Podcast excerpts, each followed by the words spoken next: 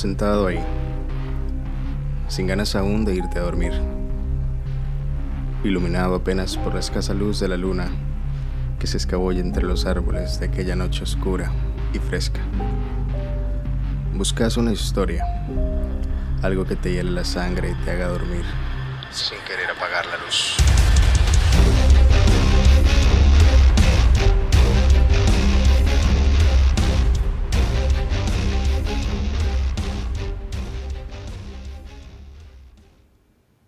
Buenas noches, les doy oficialmente la bienvenida a lo que el abuelo me contó.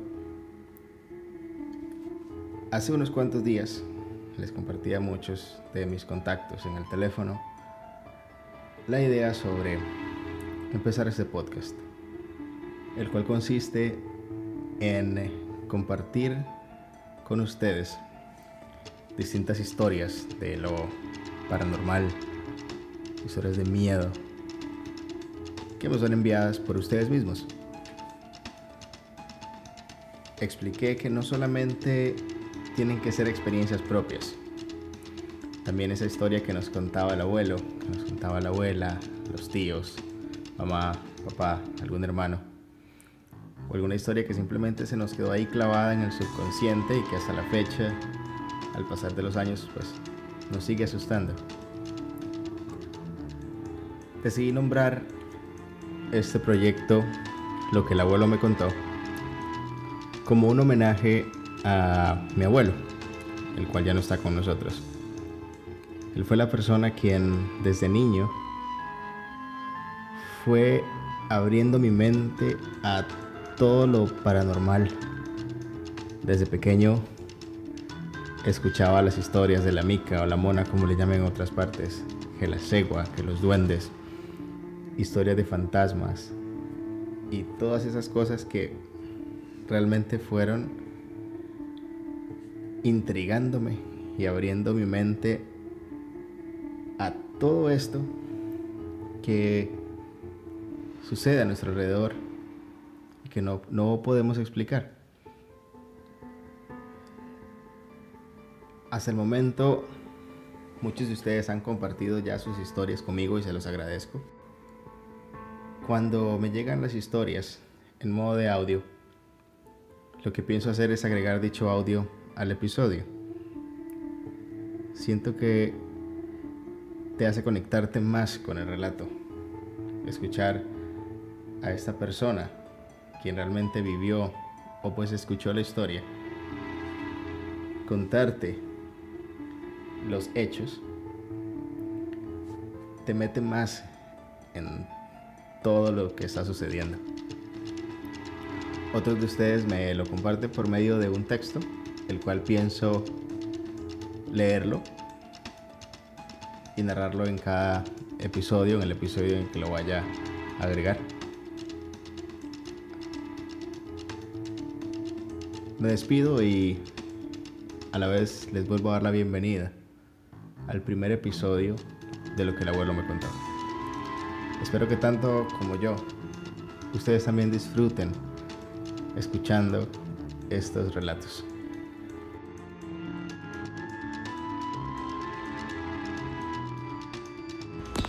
Bueno, esta es la historia más creepy que me ha pasado hasta el momento.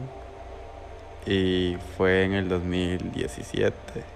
Este fue como la cuarta, cuarta o quinta vez que tuve la oportunidad de ir a acampar a una playa.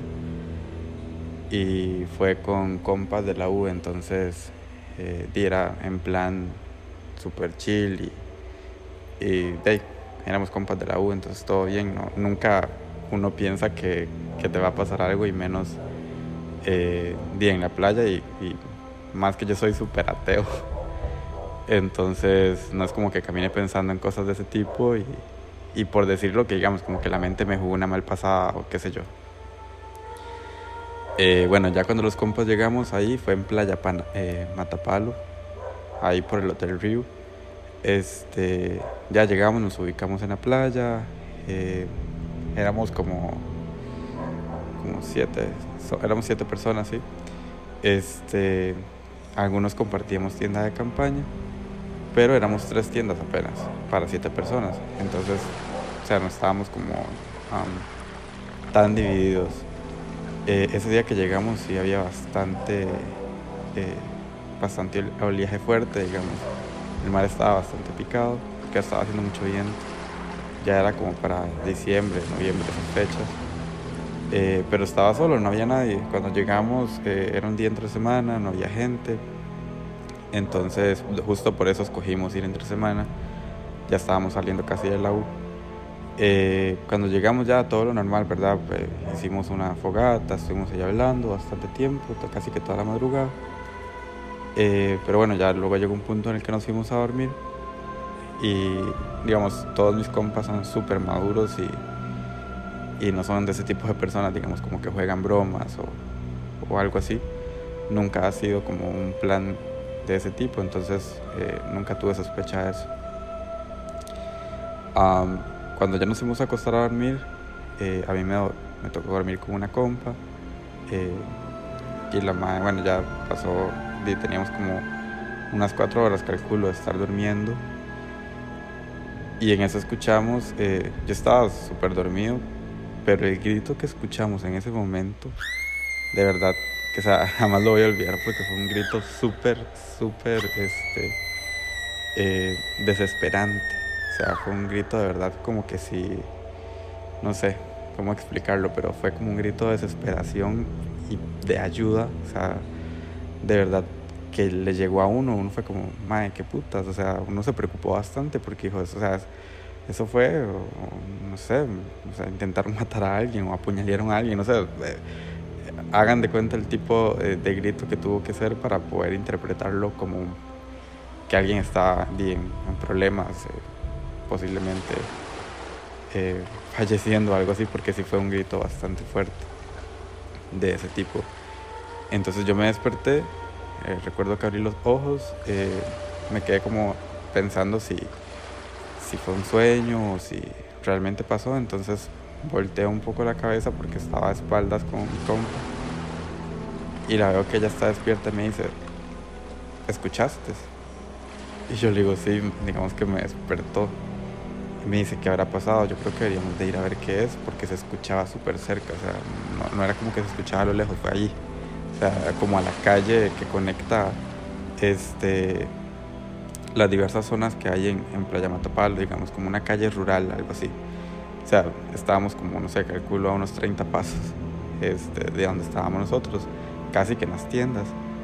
Por eso a mí me asustó bastante porque dije, bueno, eso es aquí, algo pasó. De hecho, pensé que quizás había sido una de las otras compas que estaban ahí, entonces escribimos al chat que teníamos en WhatsApp y los maes todos contestaron y dijeron, mae, nosotros también escuchamos eso y estamos bien, todos estábamos bien, o sea, del grupo de nosotros no era nadie. Entonces, ya yo me quedé como, o sea, esta hora está rara. Llegamos al acuerdo de que, bueno, no, no íbamos a salir por seguridad, porque no, no volvimos a escuchar nada más y era también bastante peligroso a esa hora de la noche salir y estábamos muy hacia el fondo de la playa. Entonces no era como que estábamos cerca del hotel o algo así. Entonces pasó, pasó como una hora y media, me volví a dormir. Por supuesto que estaba alerta, pero bueno, eh, me volví a dormir. Y en eso me, despierta, ¿verdad? Porque eso entre el estar dormido y estar alerta ya era como un sueño más sensible. Escuché como que si algo estaba caminando hacia la tienda en la que yo estaba. Porque esa playa, bueno, estábamos debajo de un árbol y tenía muchas eh, ramas secas y hojas. Entonces al momento de caminar alguien, evidentemente iba a ir rompiéndolas y haciendo ruido. Y se escuchaba los pasos de alguien muy pesado. O sea, no era como que yo podía decir, ah, es que era un, no sé, un, algún animal pequeño. Este, eran pasos de personas y eran solo dos pasos, no eran eh, cuatro patas o algo así que uno distingue eh, el sonido, ¿verdad? Que es distinto. Eran dos pasos y eran bastante lentos. Entonces yo dije, bueno, eh, como les digo, soy bastante ateo y, y, no creo como en ese tipo de cosas. Entonces seguro es algún guarda o alguien que también escuchó el grito y, y viene a ver si estamos bien. Hasta se me erizan los pelos donde pienso en eso. Eh, entonces yo enciendo el foco del celular, súper confiado, porque creyendo de verdad que era alguien que venía a ver si estábamos bien, y dije, madre, ya, o sea, nos vienen como a, a, hablar, ¿verdad? Entonces sería bueno saber si fue que pasó algo. Entonces yo salgo súper confiado, abro la tienda de campaña y recuerdo que cuando abrí la tienda, fue, o sea, lo primero que recuerdo en ese momento, hacía un frío, pero un frío exagerado, que en serio cuando lo abrí fue como de viaje el cambio de temperatura y eso que la tienda tenía como una ventana y por ahí podía entrar el, el aire, ¿verdad? y en ningún momento hacía tanto frío hasta que abrí eso. En ese momento sí me llamó mucho la atención porque, o sea, no daba para tanto. Si bien estábamos durmiendo en la playa, pero no daba para tanto.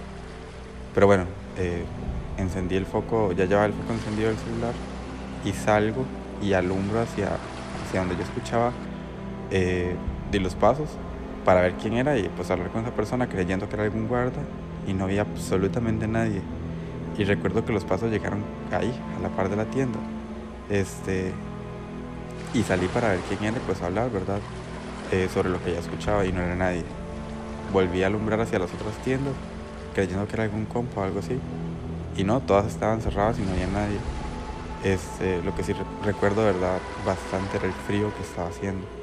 Entonces ahí sí ya me quedé como, mm, o sea, pensé que quizás alguien estaba andando por ahí nos querían asaltar o algo así, porque bueno, eh, esa zona es como bastante peligrosa en ese aspecto. Entonces me volví a acostar, estaba escribiendo un mensaje ya en el grupo de WhatsApp de los compas, como, madre, yo creo que anda alguien, tengan cuidado, o sea, que estuvieran todos alertas. Y en eso que estoy escribiendo eso y ya em, cerré la tienda, volví a escuchar los pasos. O sea, me acosté y empecé a escuchar los pasos otra vez.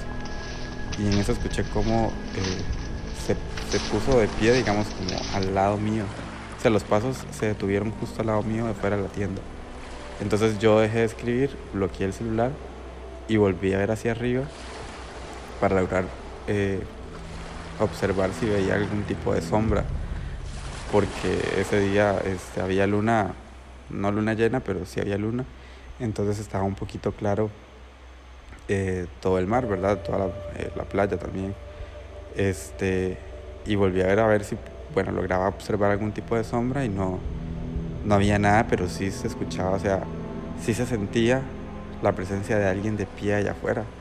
O sea, no sé si, si alguna vez lo han sentido, pero es como tener los ojos cerrados y alguien se, se pone a la par, ustedes sienten la presencia de esa persona, exactamente así fue. Pero evidentemente este, no había nadie, o sea, no se proyectaba ningún tipo de sombra. Pasaron como 10 segundos y se fue corriendo. O sea, empezó a correr hacia la calle y, y ya, o sea, se desapareció el sonido.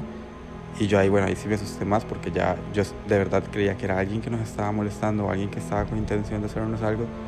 Desbloqueo el celular, empiezo a escribir más rápido y escucho donde viene corriendo otra vez para nosotros. Envío el mensaje y se detiene eh, lo que sea que estaba allá afuera justo donde estuvo al principio, o sea, a la par de la tienda, en el, al lado mío. Entonces ya mis compas, cuando les llega el mensaje, se despiertan, salimos todos, quedamos en, acuerdo en el grupo de salir todos, a ver qué era lo que estaba pasando.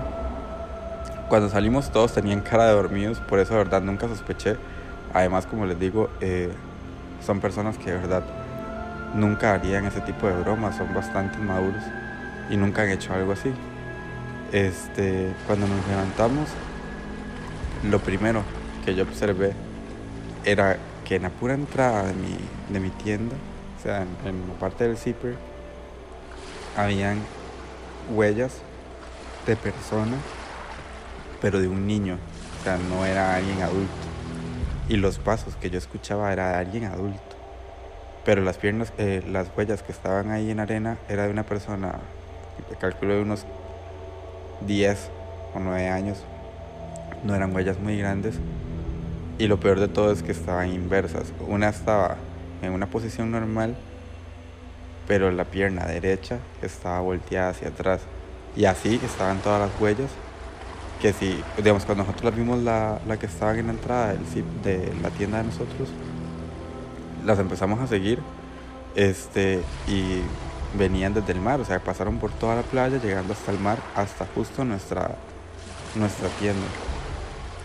Me acuerdo que una de mis compas, la, una de las más eh, mayores de edad, cuando la madre vio la, así por primera vez, enfocamos este, las huellas, porque en lo que yo iba saliendo, eh, evidentemente iba enfocando el piso para no pisar algo que, que me fuera a lastimar, lo primero que noté fue eso. Y yo los llamé y la madre cuando lo vio lo primero que hizo fue empezar a llorar. Empezó a llorar, empezó a llorar, empezó a llorar. Y todos súper asustados, bueno, le dijimos que se calmara, que qué le pasaba y solamente lloraba, lloraba, lloraba. Y o sea, le dio tanto miedo, se, se aterró tanto al ver eso, que su reacción fue llorar. O sea, se, se volvió loca en ese momento, nos asustó más ella. Bueno, ahí me asustó más ella en ese momento, ¿verdad? Eh, porque yo quería creer, o sea, nos, ahí fue como un circuito mental, porque era entre mi ateísmo y lo que estaba viendo. Creo que hasta ahí llegó mi ateísmo, la verdad, porque lo estaba viviendo en ese momento. O sea, qué niño, porque, o sea, qué niño iba a ver en ese momento, o sea, a esa hora de la madrugada. Y saliendo del mar.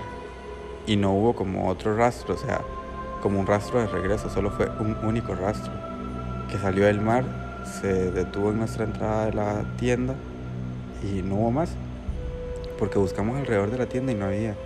O si había algún otro rastro, no sé, el de salida, o estuvo el de entrada, pero también tendría que haber estado el de salida. Y no. E igual ni siquiera podríamos decir si era de entrada o de salida, por lo que les comento que el pie derecho estaba inverso. Entonces no sabíamos si salió de nuestra tienda o entró a la tienda o simplemente llegó a la tienda y no sé. Desde ese día me he cuestionado muchas cosas. Y siempre mis compas lo hablamos, como, madre, ¿ustedes se acuerdan la vez que estuvimos en la playa? Y, y lo comentamos, ¿verdad? Yo les puse, o sea, yo les digo a ellos como, bueno, cuando yo les envié a ustedes el mensaje que se despertaran fue por eso mismo, por los pasos. O sea, fue lo que más llamó la atención en ese momento. El grito nunca supimos que fue y de verdad, el frío que estaba haciendo, yo confiado salí pensando que era algún guarda o, o, alguien que nos quería como venir a ayudar o decirnos de que bueno, que nos fuéramos porque acaba de pasar algo. Este. Y no, no era nadie. Entonces sí, esa es como una de las historias más creepy que me han pasado y, y fue en grupo, en una playa y, y de verdad jamás lo vi, lo vi venir, digamos. Eh, y creo que bueno, como les digo, desde ahí ya mi ateísmo ha cambiado bastante. La historia nos la compartió Olivier de Liberia. Muchísimas gracias, de verdad. Está muy, muy interesante, ya que la mayoría de los relatos suceden en casas viejas, en pasillos, en hospitales, en bosques, en montañas pero realmente en muy pocas ocasiones en la playa. En la playa normalmente todo el mundo la asocia con, con estar relajados, con fiesta, con un ambiente bonito. Hablé con Olivier acerca del hecho de, de las huellas. Me intrigó muchísimo el hecho de que una huella estaba hacia adelante y otra hacia atrás. Lo cual pues al final no se sabe si iban o venían, como quien dice no saben si las huellas salían del mar o corrían hacia el mar. Obviamente le pregunté, ¿tomaste fotos? Y me dijo que no.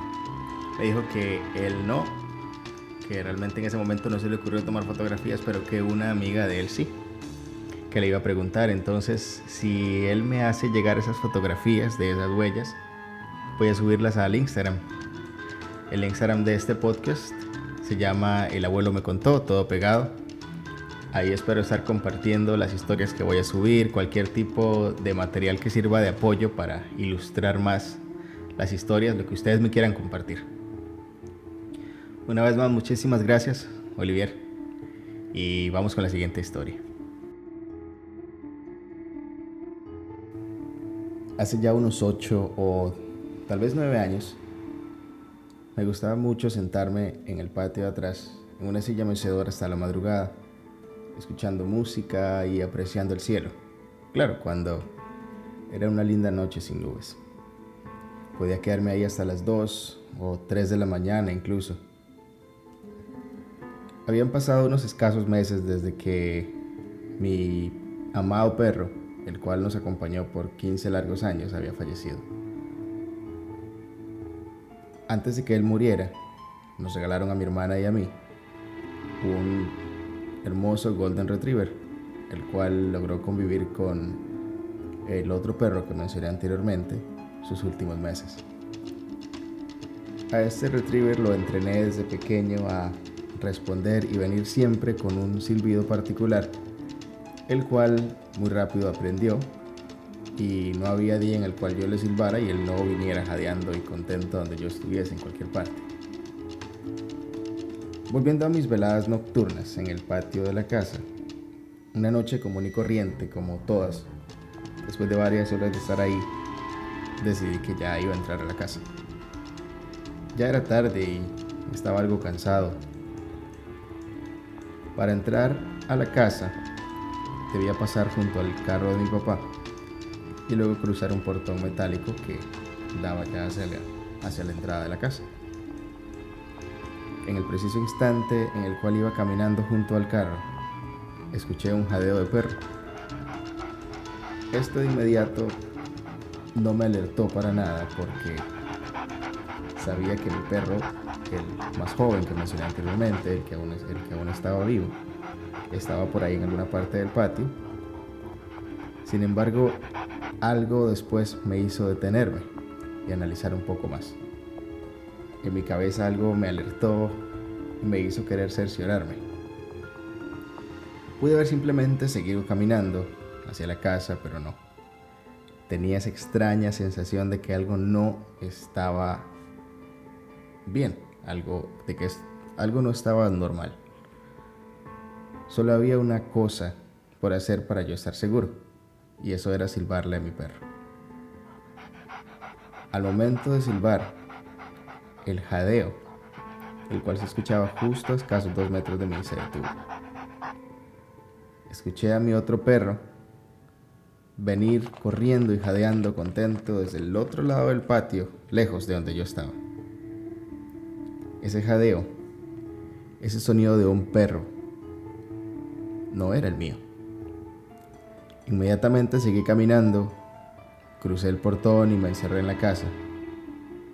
Al día siguiente comenté lo sucedido con mi mamá y llegamos a la conclusión, o al menos quisimos creer, que esa noche ese jadeo era de nuestro perro, el perro que ya había fallecido, el cual de alguna manera seguía ahí, acompañándonos y cuidando de nosotros.